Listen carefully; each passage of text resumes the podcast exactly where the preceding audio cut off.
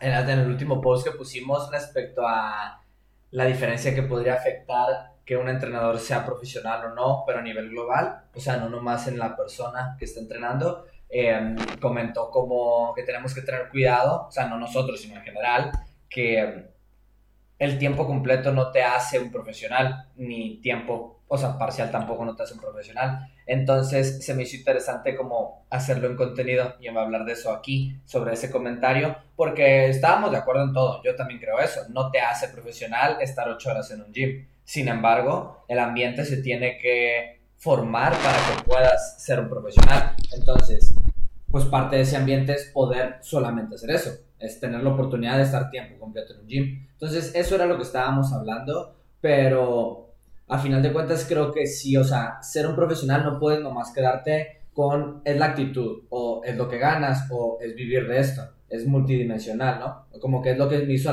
me hizo pensar el comentario y por eso lo quería traer a la mesa. Entonces no lo había hablado con ustedes. Creo que contigo Ah, porque tú le comentaste. yo le comenté, le comenté como que, hey, Simón, o sea, pero no contigo no. Sí, no, pero lo habías visto. O sea, me acuerdo que ya había dicho que lo había visto, pero pues, ¿qué opinas, Dago, de esta parte como de un modelo multidimensional de lo que sería un coach profesional? Creo que es completamente cierto que es multidimensional, que no solo puede ser una cosa. También creo que puedes no ser un profesional dedicándote tiempo completo, que podemos hablar de qué significa tiempo completo, porque ocho horas creo que no significa tiempo completo, em, pero no puede ser un coach profesional, y, o sea, podría no serlo dedicándole tiempo completo, pero es seguro que no lo vas a hacer si no, eres, si no le dedicas tiempo completo. Eso es lo que pensaría respecto a eso, pero es cierto, o sea, que esté cierta cantidad de horas no importa, es como la diferencia entre práctica y práctica con intención. Sí, güey, puedes o sea, estar conduciendo, pues vas camino al trabajo y vas pensando en tu morrita. O puedes estar conduciendo y tratar de mejorar todo lo que puedas en ese aspecto porque quieres competir en el deporte de conducir coches de alta velocidad. Entonces, eso es lo que creo, que, que sí es multidimensional, pero pues definitivamente el dedicarte tiempo completo, que te digo, pues yo no, yo no trabajo ocho horas pero sí me dedico tiempo completo, porque aunque no esté trabajando ocho horas dando ocho clases al día, es cuánto tiempo le dedico a cada clase, cómo preparo la clase, qué hago cuando termina, qué estoy haciendo alrededor de esas clases para seguir mejorando como coach, etc., etc., etc. Entonces, estoy de acuerdo y le agrego eso que dije. ¿Tienes un comentario? Sí, o sea, nomás por, creo que el comentario de Adri, o no sé si fue, si fue de Adri, dijo que el profesional es cuando no lo ven, como tienes que seguir siendo profesional aunque no te vean. Entonces es un poco lo que dice el DAO. O sea, que no... Sí, es que eran dos comentarios. Primero comentó uno, yo le contesté como que, hey, Simón, estoy de acuerdo con eso. Y después puso otro comentario, creo que es en el de abajo, en el que puso que un profesional lo es incluso aunque no lo estén viendo. Y es un poco lo que, lo que dice el DAO, ¿no? Y lo del comentario es que él es coach de handball, entonces más o menos he hablado con él y también me dice que que hay una diferencia a lo mejor de algunos entrenadores eh, en él, pero creo que él, sí estudia parte de, de handball, no nomás va y da las clases de handball. Entonces como que eso tiene una muy buena idea de que es un coach. Y eso es una entrada perfecta a lo que queremos hablar hoy. Antes que nada, mexicaners, tienen que darle like. Mario, ponme un ping así que le haga así, que sale una manita así, picándole al mismo tiempo mientras la hago yo. Así. le, le comentan al Mario si lo hizo o no lo puso. Esto de lo que estábamos hablando ahorita es algo que vino a través de una interacción con ustedes, con las personas que lo están escuchando. Entonces, idealmente quisiéramos que comentaran o que compartieran sus opiniones, incluso si son contrarias a lo que pensamos, porque un comentario o una respuesta no hace justicia a realmente una conversación o un debate entre una idea y otra, que es la que es el punto, no nomás que comenten en Instagram, sino el punto es realmente encontrar algo que sí podamos darle, mm, que quería usar la expresión americana, como de que masticarla, como que tenga carnita de dónde hablar, eh, como podría ser esto de lo que comentó Adri, de lo que realmente significa ser un profesional o no. Pero hoy vamos a hablar de algo que no ha salido porque no ha salido este podcast, porque la cagué yo, pero en ese podcast hablábamos al final eh, Acuérdate que dijiste, el siguiente episodio grabamos esto y pues estamos aquí grabando eso. Después verán ese episodio atrasado. Pero de lo que vamos a hablar es de cómo realmente reconocer a un buen coach.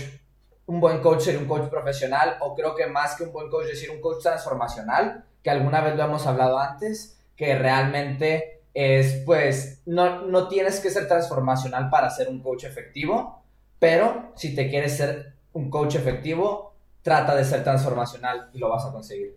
Entonces, em, nosotros, pues muchas cosas es evidente y de cuando un coach es bueno o no, y creo que siempre nos sirve más para el lado negativo que positivo, en el sentido que podemos ver mucho más las cagadas, lo que, lo que pasa mal en una clase, que los clientes, que mucha gente ni lo observa.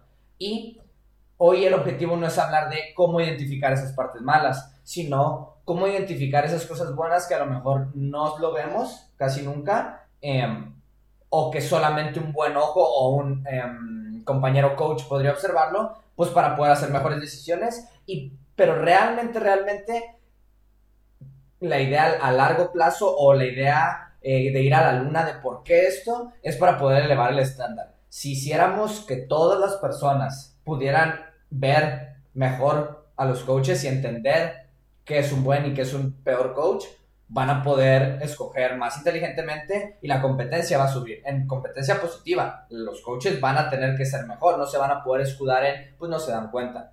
Entonces, va, después de esa pequeña larga introducción, eh, pues que para ustedes, para ustedes primero personalmente, ¿cómo, ¿cuál es una primera señal, una primera impresión de, oh, creo que aquí tengo un buen coach delante? Eh, no me acuerdo el nombre, soy malísimo con los nombres, pero algo que sí, fíjate que lo tengo muy, muy en cuenta cuando noto que hay silencio dentro de mi clase. Eh, creo que fue una coach, pero no me acuerdo quién fue, que dijo, cuando yo llegue a un box, tengo que tener claro quién es el coach sin preguntarlo. Entonces es un aspecto que a lo mejor lo puedes ver como liderazgo, alguien que está liderando la clase. Eh, es una de las características que creo que debería tener un buen coach, que digo, el liderazgo se desarrolla en un montón más de, ramas, pero en pocas palabras creo que es una, una de, tantas, pero prefieres que vayamos una a una, ¿no? Así sacamos más contenido. pues creo que es una conversación. Si quieres pasar el micrófono andado, adelante, Mario. Pero si tienes más que decir, nomás síguete explayando. Eh, pues primero un saludo al señor José Zarco, Sarco que, que... nos dio el, que nos dio la idea para, hacer esto porque dijo, hey, pues me gusta el podcast, me gusta lo que veo, solo pues yo no soy coach, no sé tanto de coaching y pues quisiera saber cómo distinguir entre un buen y un mal coach. Entonces, saludos mi Sarco, aparte tenemos el mismo peinado, entonces eso está vergas. Em, Por obligación. ¿Eh? Pura verga. Él sí. Pura verga. Pero se podría dejar la barba, viejo. O ya ves sus güeyes que están calvos y hacen una trenza atrás, también se puede hacer chocas. Eh, bueno, entonces, eh, hay algo de lo que, que lo relaciono mucho con esto. Hay algo que creo que ya lo hemos hablado en episodios anteriores, que estos son cosas menos binarias o menos fáciles de, de medir con matemáticas. Esto, si te fijas, por ejemplo, lo que dijo el Mario, estoy completamente de acuerdo pero no está algo como que, hey, ¿cuántos deadlifts hiciste con 60 kilos del tirón? Pues decimos, o fueron 20 o fueron 21, pero es un número exacto. Y por ejemplo, tú entrar y que te quede bien claro quién es el coach o quién es la coach que está liderando en ese momento, muy difícil de medir matemáticamente, pero al mismo tiempo creo que es evidente, ¿no? Aunque no lo podamos medir de esa manera. Me echaste la manita. Sí, no, decir tu punto. Pero nomás no hay que desviarnos de. Yo quiero saber si tú fueras un cliente que. un ah, cliente que sabe, el Dago, que es una. O sea, tomando en cuenta todo lo que eres y pues tu carrera. Em, si tú vas, porque has ido a tomar clases, que es algo así, tú como cliente que has, oh, mira, esto me está llamando la atención, porque en una clase no vas a saber si realmente es un buen o un mal coach, pero como pues señales, las primeras señales que que cualquier oyente podría también él o ella decirlo. A lo mejor no, porque tú también tienes un ojo muy bueno a comparación de la gente normal. Em, aquí diría dos que se conectan desde mi punto de vista, que sería primero, es evidente que le importa al entrenador o entrenadora y escucha a, las personas con las que está escuchando en ese momento. Entonces, creo que están muy relacionadas porque en cuanto a alguien le importa, pues si realmente le importa, entonces le importa mucho el servicio que le está dando a la gente. Y si le importa mucho el servicio que le está dando a la gente, si alguien tiene alguna duda, si ve que alguien anda medio perdido, si no solamente escuchar cosas como sonidos o como la voz o como las preguntas, sino esto sé que técnicamente no es escuchar, pero por ejemplo, si yo veo a alguien que, va, que estamos haciendo push press, y series pesadas. Y en los descansos noto que se empieza a tocar un hombro, uno de mis atletas. Creo que es, a ver, es probable que le esté doliendo. Más que digo, ¿te duele algo? Porque estuve por decir de una manera tonta, escuchando su lenguaje corporal. Me importa, pongo atención a lo que está pasando. Entonces veo que, eh, veo que eso es evidente cuando está presente, se ve muy claro y también se ve cuando falta. Y dices, este coach pasa. Que hay veces que se nota con cosas más evidentes como estar en el móvil o cosas así que creo que ya ni vale la pena mencionar porque es, bro, pues para cualquier trabajo, no mames, cabrón, estás en Facebook, ¿de qué me estás hablando? Entonces, esas son las que, las que yo agregaría. Bueno, quiero decir, ajá, nomás por lo, las, unas que mencionaste, que... Pinche corona. Eh, eh, ¿Qué pedo la verga? Tenemos el par ¿Te vacunaste, puta la? Que... O sea, lo quiero decir como co- por de la manera en la que estabas pidiendo algo que es como entras a una clase, eres un cliente y pues con el conocimiento que tienes y todo eso y estás viendo la clase, cómo puedes identificar si es bueno o no. Y una de las partes donde dice Dago que le importa, creo que para mí es bien evidente si, por ejemplo, están en el calentamiento y todavía hay gente haciendo el calentamiento y que mantenga la calma, ¿sabes? O sea, como que espere a que hasta, la- hasta la última persona termine. Obviamente, si ves que va a mitad de ronda, vas y, le y veo que le pregunta como que, oye, ¿qué pedo? ¿Te falta mucho? Y, o si no, si ve que ya está acabando y que nomás se queda parado mientras está acabando y espera que acaben todos y después da la siguiente indicación. Si yo estuviera en una clase y veo eso, a mí me da una muy buena sensación de que, ah, mira, tiene calma, tiene paciencia, sabe que tiene que esperar a todos, eh, o sea, mm, quiere generar comunidad porque no me gusta, porque en vez me ha tocado los dos, ¿no? Me ha tocado el que espera y me ha tocado el que no espera. Y sí me da la sensación que el que no espera es porque a lo mejor ni, ni está teniendo en cuenta la persona que está faltando, simplemente quiere ir a lo mejor rápido desde ese punto.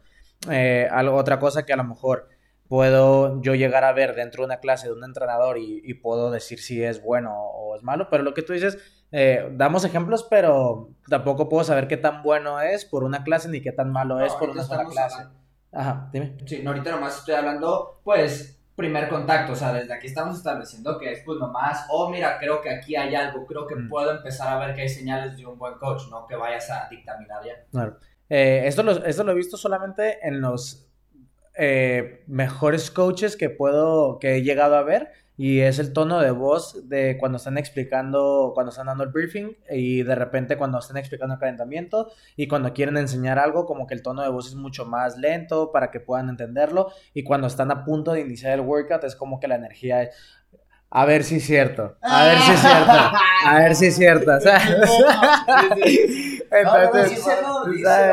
Maxi, Maxi, pa' ti, puto, te jalas, güey. Pero sí, o sea, la energía, o sea, Sí. su tono de voz va con la energía de la clase. Eso es, entonces si yo estoy en una clase donde estoy notando que el entrenador está cambiando los tonos de voz dependiendo de la parte en la que estemos, eh, es una muy buena indicación para mí eso. Yo creo que, o sea, no, mi mente automáticamente me quiero ir a algo que es que lo pienso y digo, esto sería una super señal de ser un buen coach, pero mientras los escucho, eh, veo como nuestra perspectiva se va automáticamente a como que yo estoy criticando la clase y no estoy inmerso en la clase.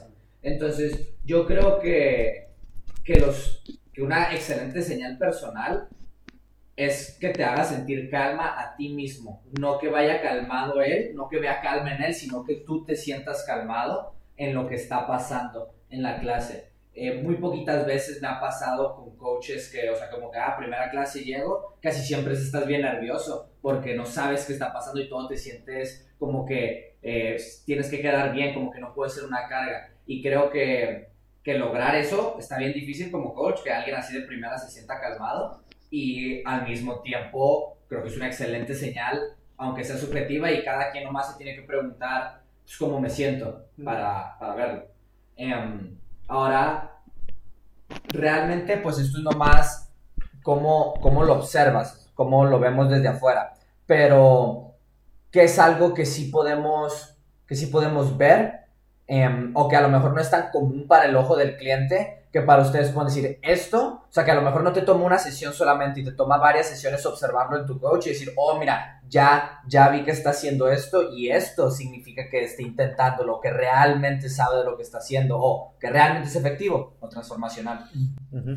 Em, no sé, es que se me vienen muchas cosas a la mente. Em, por ejemplo, una es em, que pregunte, un coach que pregunte en el sentido de que, por ejemplo, si tú un día te dolió el hombro, Si tú en la siguiente clase llega el coach y le dice, hey, ¿cómo estás de tu hombro? ¿Qué tal? ¿Todo bien? No pasó mayores, ¿no? Simplemente te molestó un pelín al final de la clase y ya todo bien. Ahí es evidente. O sea, creo que es, a ver, primero, me puso atención cuando me dolió el hombro o sentí algo raro en el hombro. Luego se interesó y me preguntó en la siguiente vez que me vio que cómo estaba esa situación. Entonces, eso ya me, da, me, dice que está poniendo atención desde diferentes ángulos. Y otra, y también creo que, o ahorita estamos hablando de buenas prácticas que yo creo que pues cualquier coach, buen coach las debe tener. Pero también es importante, eh, creo que mencionar que todos somos diferentes desde el punto de vista de atleta, entonces puede ser que tú ensambles mejor con un coach que con otro. Eh, y dicho esto, o sea, creo que por más buen coach que, o sea, que tú ensambles con cierto coach, si está en el, móvil, pues le quito un poquito el punto, ¿no? Pero eh, creo que una otra forma de verlo es si ese coach te inspira confianza. ¿Confianza qué? A que tú realmente crees que él o ella quieren lo mejor para ti si a ti, si tú confías en eso, en una persona que dice, ¿sabes qué? Es que yo sé que el Mario quiere lo mejor para mí y siempre que se acerca conmigo y me da una recomendación, una corrección, me pide que le cambie el peso, siempre es para que a mí me vaya mejor, especialmente a largo plazo. Porque si hay ese vínculo de confianza, todo funciona mucho mejor. ¿Sabes? Eh, nomás para no soltar eso y continuar ahí, se me hace interesante eso, pero al mismo tiempo peligroso porque he, o sea, he visto cómo a lo mejor la gente confunde confianza con apego, combinado con ignorancia, y a veces confían, pero yo realmente creo que están apegadas o apegados a un coach, y realmente pues sí, siempre que se acerca, hacen caso el, atleta eh, o, o confía en lo que le está diciendo que vas a hacer, pero realmente no está siendo un coach efectivo. Simplemente tienen esa parte donde sí hace caso el atleta, pero si hubieras un coach, em, un segundo coach, criticando al, a este primer coach, por decir, oye, lo que le estás diciendo está mal. Entonces, se, se me hace que es un buen indicador del que hablas, no más que, como en todo, es un buen punto de decir, eso no es lo único. Si solamente tiene eso, si el entrenador lo único que tiene es que confías con él, pues nomás, si no encuentras nada más aparte de eso, eso es una señal roja. Debería ser una cosa que complemente a muchas cosas el hecho de tener confianza. Sí, claro. Sí, este, o sea, creo que, bueno, si damos una, es, es, una de muchas, entonces es como, o sea, yo como lo sentía, es como que estamos dando diferentes ejemplos de qué podrías identificar en un coach y saber si es bueno o malo, si le importa o no le importa, eh, pero cómo te sientas creo que es una de las más importantes, el cómo te sientes, lo que tú dices, si llegas y te sientes nervioso, eh, por más buen instructor que sea o entrenador que sea o coach que sea, eh, pues no sé, siento que tu experiencia es completamente distinta. Eh, porque si definimos coach, pues no nomás implica que te diga o que te guíe a través de, de la hora de, de entrenamiento, sino cómo te estás sintiendo mientras estás en esa hora de entrenamiento. Eh, y creo que el, el, mantener calma, el que tenga confianza, creo que van un poquito entrelazadas. Pero lo que, lo que quería poner también en ejemplo es, creo que mm, tú, me, tú lo has hecho conmigo y, y, yo ya lo he estado haciendo con muchos eh, clientes que si lo llego a ver en una clase o lo llego a ver en un coach que tenga esta cualidad, se me hace que también es, es que acabo de terminar Nietzsche, pero también eso... okay. sí, Disclaimer, cuando estemos leyendo un libro, va a ser... Sí, sí, sí, sí. Vamos los términos del libro. Se van ah, pero ya la... Ya, ya, ya. te tapa de narco. O, o, a la vez. De repente Te la voy a tirar como Arellano Félix. Sí, sí, sí. Que la lleva, eh, creo que ya les hablaba con ustedes. Em, el hecho de, de enseñarles que no hay ni bueno ni malo, que solamente existe el conocimiento. ¿Sabes? Como por ejemplo decirle, pues eso es lo de Nietzsche, ¿no? Sí, te entiendo. Eso es lo de Nietzsche, pero es como, por ejemplo, en algunas partes donde estamos haciendo fuerza y les digo, chicos, miren, el día de hoy podemos hacer esta sección de fuerza sin ninguna intención, sin realmente ponerle atención, simplemente hacer back squats por hacer back squats o ponemos, podemos ponerle atención y sentir cómo estamos, si estamos sintiendo realmente las piernas, si estamos sintiendo la espalda, si está sintiendo tensión en las rodillas, si están sintiendo algo, ¿va? Entonces, en base a eso, entonces ustedes deciden qué peso ponerle o si deberían de consultarme a mí algo para que esa, esa parte mejore. Pero les digo, no está, no está mal, o sea, no está mejor poner la atención y digo, no está bien poner la atención y está mal no poner la atención, solamente yo te doy las dos opciones, que tú sepas cuáles son las consecuencias y los beneficios de cada una y a partir de ahí tú decidas. Y es uno de los puntos para ser, desde mi punto de vista, un coach transformacional, donde mm, es que no sé, no me gustan los coaches que son haz esto a la verga, ¿sabes? Y que no te, es como, se los he explicado a ustedes dos, no sé, lo, fue a seguro, eh, a ti no sé, donde es como cuando crías un niño y le dices, oye, no hagas esto, ¿sabes? Eh, esto está mal, y el niño pues dice, oye, no tengo puta idea ni siquiera qué es bueno ni malo, no sé ni qué, cuál es el bien ni cuál es el mal, yo simplemente lo estaba haciendo. Pero si, no sé, pongo un ejemplo, si mm, tienes dos hijos y uno es mayor que el otro, y de repente el mayor le está pegando al, al menor, y le dices, oye, no le pegues a tu hermano, que eso está mal. Y el hermano mayor como que, porque está mal? Y dice, está mal, no le debes de pegar a tu, a tu hermano. Y, y se queda ahí, pues realmente no es un conocimiento profundo lo que estás adquiriendo el niño, simplemente le estás etiquetando que su actitud está siendo negativa y ya está. Pero, ¿qué tal si le pega el mayor al menor y le dices, oye, ¿te gusta jugar con tu hermano? No, sí, me gusta jugar con mi hermano menor. ¿Te gusta cuando juegan a los coches y luego van al parque y se divierten y corren, ta, ta, ta? Sí, sí, me encanta. Pues mira, eh, si le sigues pegando a tu hermano, posiblemente tu hermano ya no quiere hacer esas cosas contigo. A lo mejor él se enoja contigo y ya no quiere volver a jugar contigo porque lo estás tratando mal y porque lo estás golpeando y lo estás hiriendo. Entonces, pues nomás que sepas que si sigues con esta actitud, puede que pueda, que puede que llegue a pasar eso. Entonces, es un ejemplo de cómo educar a un niño o educar a tus hijos. Lo digo bien fácil, pero ya sé que si estás viendo esto y eres un padre, pues no creo que esté así de fácil, ¿no? Con tu hijo se bien.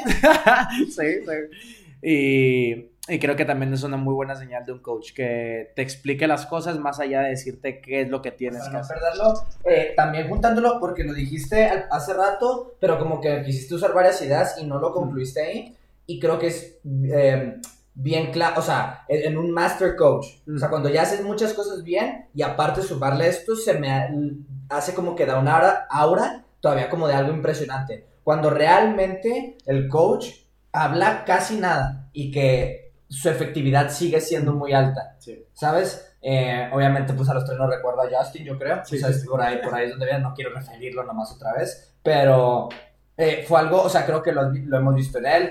Greg Glassman era muy parecido en el video donde sale enseñando el triángulo del deadlift, ¿te acuerdas? A la morra que nomás es muy calmado, entonces creo que esa parte de, de coach, eh, de ese silencio del que hablabas, más, más se, se nota, se nota una presencia muy, muy grande cuando es en silencio. Entonces conseguir eso es muy difícil como coach y sentirse cómodo en el silencio también es muy difícil como coach. Creo que quieres decir algo.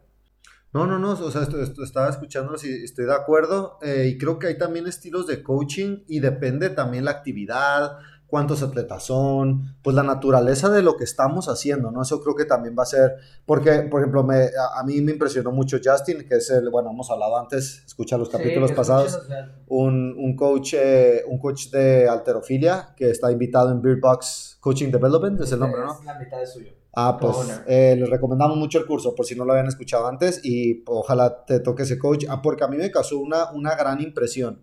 Porque hubo cosas de él que, como hablaba cuando hablaba uno a uno, por ejemplo, fuera de las dinámicas, eh, cuando hablaba uno a uno con un atleta o alguien que estaba tomando el curso, eso fue algo que se me hizo Mm. mega atractivo, güey. Dije, güey, no mames el nivel de Estoy este güey, el nivel de presencia, cómo veía los ojos, cómo leía el lenguaje corporal. Pero cuando ya lo vi en el entorno de grupo, yo creo que es un master coach, creo que es buenísimo, clase mundial. Yo no quisiera manejar así un grupo, por mi forma de ser y también porque, pues yo doy clases de CrossFit, viejo, es bien diferente a lo que él hace.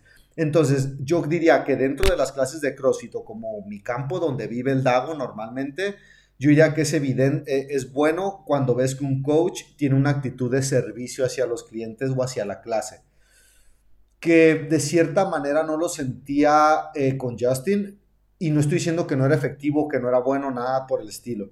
Pero creo que mi forma de verlo es, creo, a mí se me hace muy bonito cuando un coach es un gran líder, es alfa, en todo se le nota esa seguridad. Sabe guardar silencio, sabe lo de los tonos de voz, todo eso. Y aparte, es como que, güey, yo llego y el más cabrón, mi coach está cabroncísimo y nomás me quiere servir. Llego y a ver en qué me puede ayudar, me pregunta cómo estoy, me, se acerca conmigo constantemente en la clase. O sea, se nota que para ese coach lo más importante es el servicio a los clientes.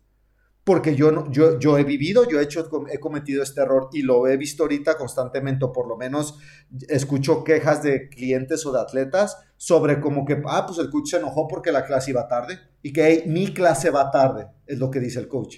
Yo llegué a vivir eso y es como que piensas que es tu clase y lo que importa es que salga bien para ti y al final de la clase no es, ah, esta persona se fue bien contenta porque pudo hacer double unders, es, ah, huevo la hice que hiciera Double Unders. Entonces creo que ese enfoque también es diferente y aunque pues no es evidente, o sea, el coach no va a decir eh, como que, hey, esto es mi clase, hijo de su puta madre. Bueno, a lo mejor sí lo podría decir, pero aunque no lo diga, creo que esa actitud de servicio eh, es evidente.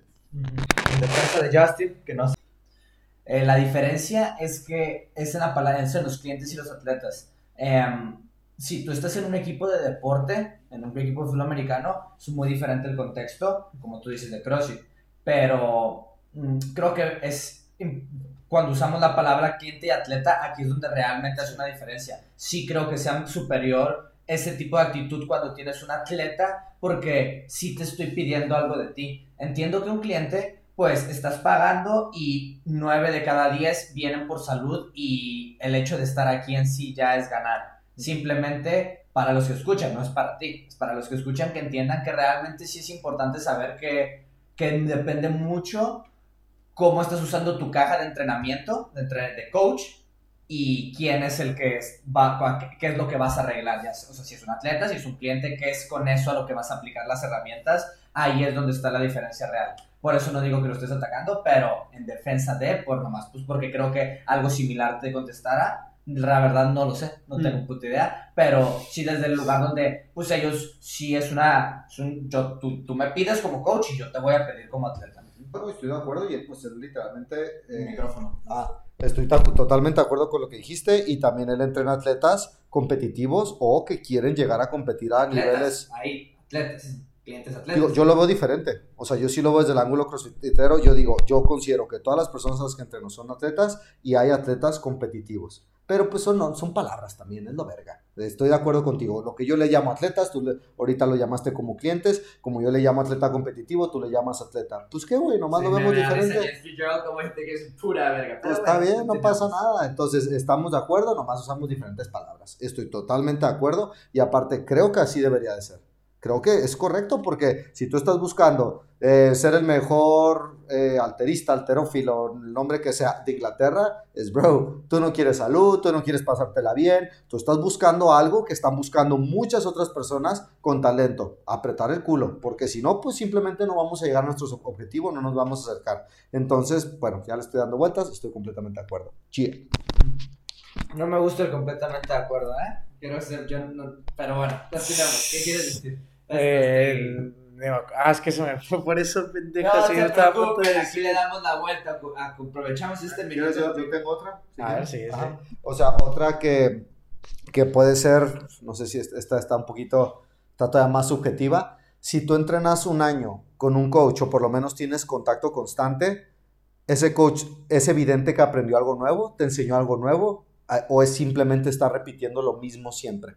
Porque si estamos hablando que un profesional va a tener eh, práctica con intención, va a seguir mejorando y se va a seguir educando, se tiene que ver esa diferencia y se tiene que notar. Eh, yo lo he notado con muchas cosas, pero para poner un ejemplo que para mí fue claro, fue eh, a partir de, de, estar cogiendo los cursos de gimnasia. Yo sentí un cambio, pero evidente, güey, súper fuerte. O sea, el simple hecho de aprender lo que es un halo de verdad. Entonces, por ejemplo, yo por, creo que, ajá, tres veces he hecho el curso de gimnasia y es por eso, porque para mí es algo que se me hace muy, muy difícil y cada vez que lo tomo veo cómo mejora. Y si yo lo noto, bueno, clientes eh, se han acercado, clientes atletas, este, se, han, se han acercado y lo han dicho abiertamente que es, güey, sentí algo, o sea, me enseñaste cosas bien diferentes. Entonces creo que también como atleta puede ser una señal. como que, vayamos cinco años con este y pues hacemos lo mismo siempre, güey. ahora creo que es muy diferente cinco años a un año, porque dijiste primero empezaste diciendo un año, y de inclusive en el año estoy de acuerdo, pero sí le quiero picar los, así, los pequeños pelos de, o sea, no es el coach aprendió algo, creo que es más, o sea, va a venir a través de que el coach aprenda algo, pero no estás buscando de, mi coach está estudiando o no está estudiando, porque creo que ahí está nuestro pequeño sesgo de que somos coaches que, que hablamos de estudiar, es, yo estoy experimentando nuevas cosas de mi coach, que es la parte que tú ya estás diciendo. Eh, no más, pues está medio cabrón. A ver, sácame los siete libros que leíste, ¿sabes? Este año. Entonces, nomás esa diferencia donde seguirlo viendo de, se nos hace hasta raro. Yo creo que este episodio tan especial, como desde la perspectiva de alguien que nomás está recibiendo, ¿sabes? Que nosotros no tenemos estas gafas donde vemos mucho más. Sí, o sea, creo que también uno de los puntos donde puedes darte cuenta si, porque es pues un, un criterio, eh, es el si está antes de tu clase para, bien, para recibir a todos. O sea, es algo como súper básico que de hecho me lo puse como, como intención porque recordaba que antes, a lo mejor en el, en, en el antiguo box, literalmente tenía cinco minutos entre cada clase y en cuanto acababa una clase, caminaba con ellos hacia la salida, agarraba un vaso de agua y salía afuera a, hablar con los, con los que venían, ¿no? Y entonces habían cinco minutos de, de, de, espacio entre clases, entonces yo podía conectar con ellos, podía hablar con ellos, podía saber cómo estaban, ta, ta, ta, ta, que en cinco minutos no, no puedes hablar demasiado, ¿no? Pero por lo menos saludas a todos individualmente y de repente ya, hey chicos, ¿qué tal? ¿Cómo están? Bien, sí, sí, sí, ok, vente, vamos a entrenar, ¿sabes? Entonces ahí como que la clase ya empezaba de una manera muy diferente y obviamente si tienes más de cinco minutos mejor, porque son un montón, pero creo que si, se queda, si está antes de tu clase eh, esperando a los, a los clientes y después si alguno le quedó alguna duda o tiene eh, algo que decirle al entrenador o él hacia él, que se quede después de la clase también creo que es algo que puedes observar eh, fácilmente y darte cuenta si, si es genuino también ese pedazo o no es genuino. Creo que nomás eh, es importante agregarle que, que también hay, hay veces que no está dentro del control del coach.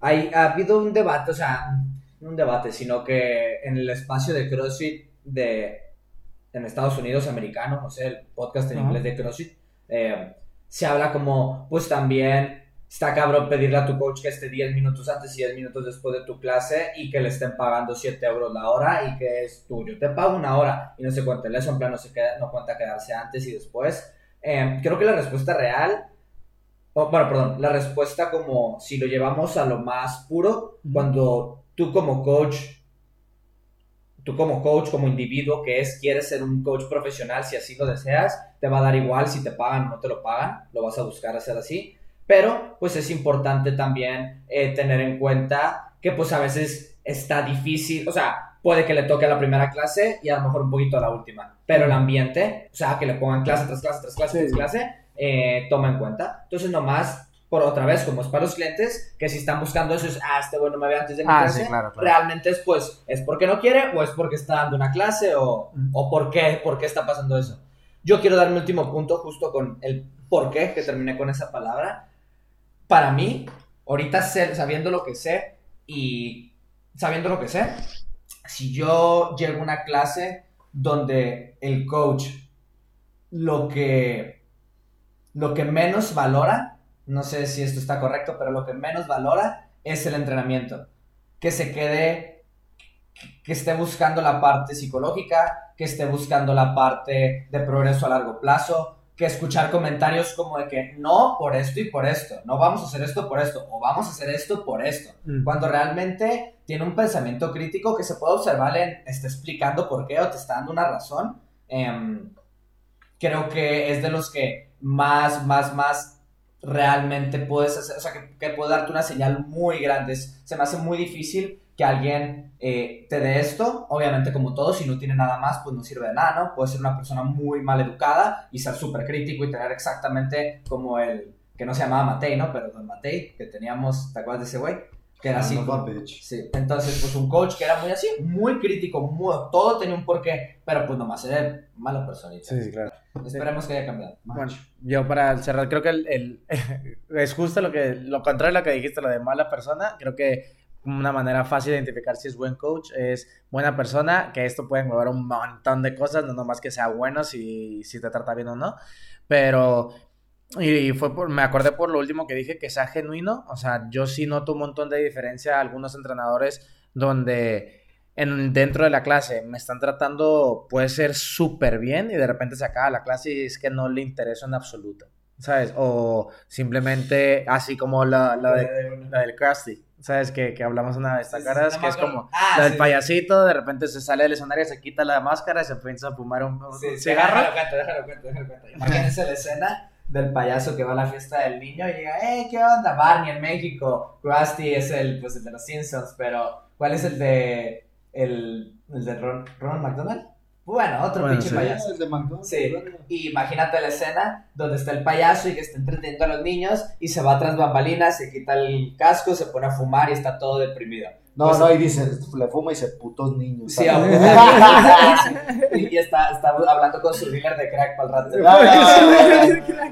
Bueno, O él es el dealer de... Ah, sí, o está como bien- Estoy en la fiesta, cabrón, te dije. te dije que sí, la fiesta acabas, que este es mi la verga, güey. Y se lo pone de vuelta. Y pues es esta, el Mario lo que se refiere con la historia del Krusty, es este coach que es el payasito y se va detrás de cámaras y dice "Ay, que se vayan a la mierda mis clientes y que realmente nomás es el show. Claro. Pero, Sí, o sea, pues prácticamente es eso. O sea, que notes o que, no que notes, si tú sientes que es genuino, porque al final esto es, no lo vas a ver eh, tanto de su conocimiento, sino cómo te puedes sentir con él. Si notas que, está el- que hay el mismo interés dentro o fuera de la clase, o en cuanto te ve, si realmente se preocupa por saludarte, si, no sé, son cosas que creo que pues son de buena persona, te lo puedo decir así, pero sí, ajá, claro. Entonces, no sé, creo que la genuinidad es algo importante dentro del coaching, o sea, y que lo noten los clientes, creo que es importante y está fácil notarlo esa parte también. Sí, o sea, no sé si tú quieras, si tienes algo, si no, porque sí lo tengo. No tienes que decir algo. ¿Quieres decir algo? a decir algo no quieres, güey, porque la neta estás valiendo verga desde hace rato. No se hablado en un buen rato. Creo, creo que eso lo podemos ver como de- del doble, o sea, que por el cual es, es genuino de lo que dijeron, estoy totalmente de acuerdo. Y también creo que eso está conectado como visto desde otra perspectiva con ser profesional, donde todos podemos, pues, a veces dar un muy buen servicio y de repente que baje porque has tenido dificultades en tu vida personal.